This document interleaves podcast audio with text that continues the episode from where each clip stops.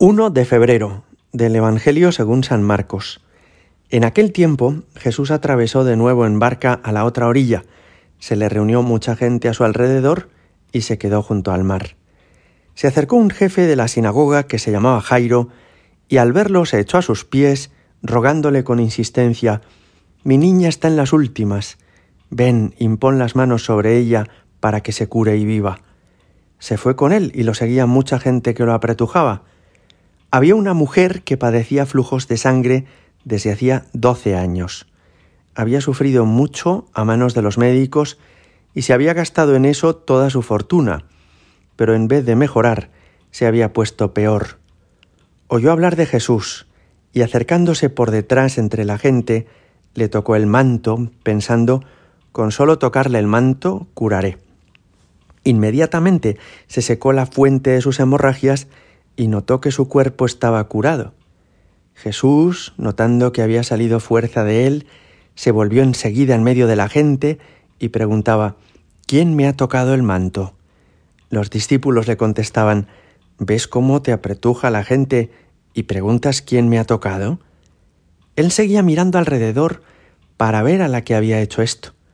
La mujer se acercó asustada y temblorosa al comprender lo que le había ocurrido se le echó a los pies y le confesó toda la verdad. Él le dice, Hija, tu fe te ha salvado. Vete en paz y queda curada de tu enfermedad. Todavía estaba hablando cuando llegaron de casa del jefe de la sinagoga para decirle, Tu hija se ha muerto. ¿Para qué molestar más al maestro? Jesús alcanzó a oír lo que hablaban y le dijo al jefe de la sinagoga, No temas, basta que tengas fe no permitió que lo acompañara nadie más que Pedro, Santiago y Juan, el hermano de Santiago. Llegan a casa del jefe de la sinagoga y encuentra el alboroto de los que lloraban y se lamentaban a gritos, y después de entrar les dijo Qué estrépito y qué lloro son estos. La niña no está muerta, está dormida. Se reían de él, pero él los echó fuera a todos, y con el padre y la madre de la niña y sus acompañantes, entró donde estaba la niña, la cogió de la mano y le dijo, Talita Kumi, que significa, Contigo hablo, niña, levántate. La niña se levantó inmediatamente y echó a andar. Tenía doce años y quedaron fuera de sí llenos de estupor. Les insistió en que nadie se enterase y les dijo que dieran de comer a la niña palabra del Señor. Qué pasaje más precioso el que hoy escuchamos en el Evangelio. Nos ayudaría mucho cerrar los ojos, imaginar cómo debió de ser aquel encuentro y también ir captando los matices y rasgos del corazón de Jesús que se ponen de manifiesto en estas palabras. Fijaos, se acerca al jefe de la sinagoga y le pide a Jesús que por favor vaya a poner las manos sobre su hija. ¿Cuánta fe tiene este hombre en Jesús? Tiene la confianza plena de que si Jesús quiere, puede curarse su hija. Y esto es así. El Señor tiene una energía interior tal, es Dios, que es capaz de sanar todos los corazones y las almas del pecado, pero incluso es capaz de curar todas las enfermedades corporales.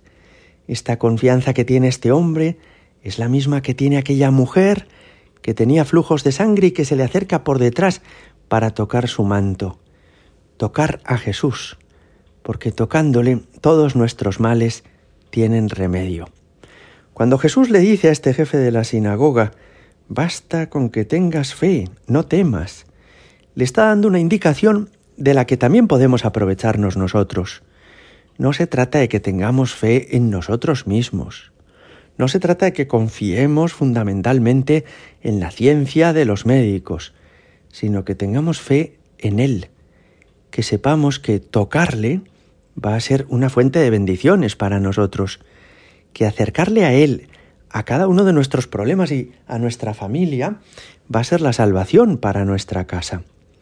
Aquella mujer que tenía flujos de sangre se iba desangrando, iba perdiendo la vida, iba poco a poco languideciendo, debilitándose en su salud, pero solo con tocar a Jesús se curó. La energía que sale de Jesús no es una energía como la del sol, impersonal, sino que Jesús tiene un corazón. Y por eso, además de que se cura esta mujer, es que él se pregunta, ¿quién ha sido? ¿Dónde está? ¿Dónde está esa persona que me ha tocado? Porque Jesús no es, como os decía, como un sol del que sale calor y ya está, el que se acerca se calienta, sino que Jesús es hombre como nosotros, tiene corazón, nos conoce personalmente y nos quiere. Y por eso cada uno de los que ha sido curado por Él es porque previamente ha sido amado por Él. Entonces le dicen a Jesús aquello que habéis escuchado, ya no vayas a esta casa porque esta niña está muerta. Pero Jesús quiere ir. Él tiene todo bajo control. Nada se le escapa, no deja cabos sueltos. Y cuando entra dice, ¿qué estrépito es este? La niña no está muerta, está dormida. Qué lástima que todos se rieron a carcajadas de él. Hay carcajadas que son signo de ignorancia. Hay personas que se burlan de Jesús porque en el fondo no saben quién es. Si lo supieran, tendrían mucho más respeto, se acercarían a Él con mucha más reverencia. Ciertamente cuando Jesús dice que está dormida, dice la verdad. Eso es lo que podemos decir también de todos nuestros difuntos. Cuando enterramos a una persona, le damos sepultura en un cementerio, que quiere decir dormitorio, y ponemos en su esquela requiescat in pace, rip, que quiere decir descanse en paz. ¿Y por qué decimos descanse? Porque no es definitivo, sino temporal, porque creemos que los muertos resucitarán, porque sabemos que la muerte es como un sueño, pero que volverán todos los difuntos a la vida. Y termino. Fijaos qué preciosidad, que cuando el Señor resucita a esta niña y le dice, contigo hablo niña, levántate, todos se quedan perplejos y abren los ojos con asombro diciendo, ¿quién es este?